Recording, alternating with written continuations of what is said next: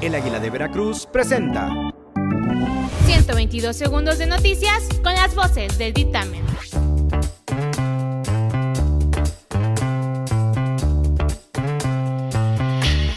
Yo soy Jair MH y estas son las noticias del día. El pasado jueves, la Secretaría de Salud abrió el registro de vacunación contra el COVID-19 para las personas de 40 a 49 años. El registro se realizará en el portal mivacuna.salud.gov.mx, el cual fue habilitado para que las personas ingresen su clave única de registro de población CURP y completen el formulario. En Veracruz se espera que la jornada de vacunación para los miembros de este grupo poblacional comience el 7 de junio en macrocentros que se harán públicos en los próximos días.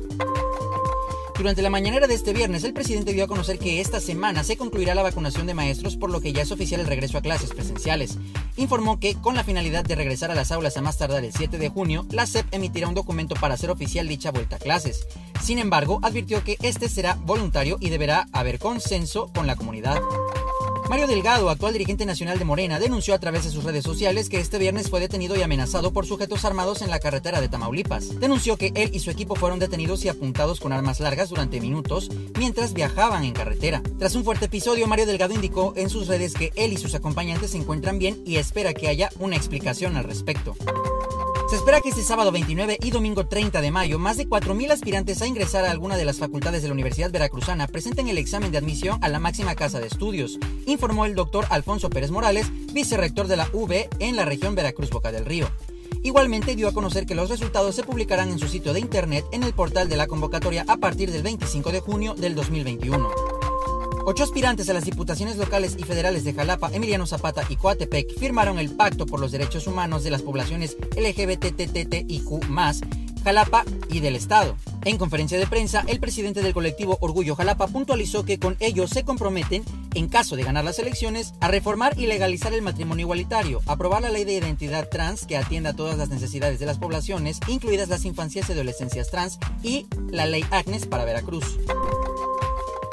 Las autoridades de Japón decidieron alargar el estado de emergencia decretado por la pandemia de COVID-19 en Tokio y otras ocho regiones hasta finales de junio, a escasas semanas de que inicien los Juegos Olímpicos. La decisión la tomó el primer ministro japonés Yoshihide Suga en un intento por detener el avance de la cuarta ola de contagios de coronavirus en las principales regiones del país. El estado de emergencia se extenderá ahora hasta el 20 de junio.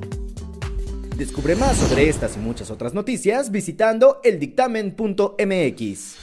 Ecovilla Productos Ecológicos presenta Bonus Time con Flor Fragoso. En el bonus time de hoy, La Casa de las Flores se ha convertido en una de las series favoritas tanto en México como en otros países. Sin embargo, ahora el lanzamiento de su película está a la vuelta de la esquina y el tráiler nos tiene impactados a todos. No te lo puedes perder dando soy pop desde nuestras historias de Instagram. Además, Café Tacuba festejó 32 años de trayectoria con un concierto virtual que unió miles de corazones.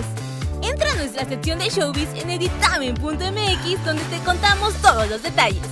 Mi nombre es Flor Fragoso y esto fue el Bonus Time. No te olvides de seguirnos en nuestras redes como arroba el dictamen y dejarnos tus opiniones en los comentarios.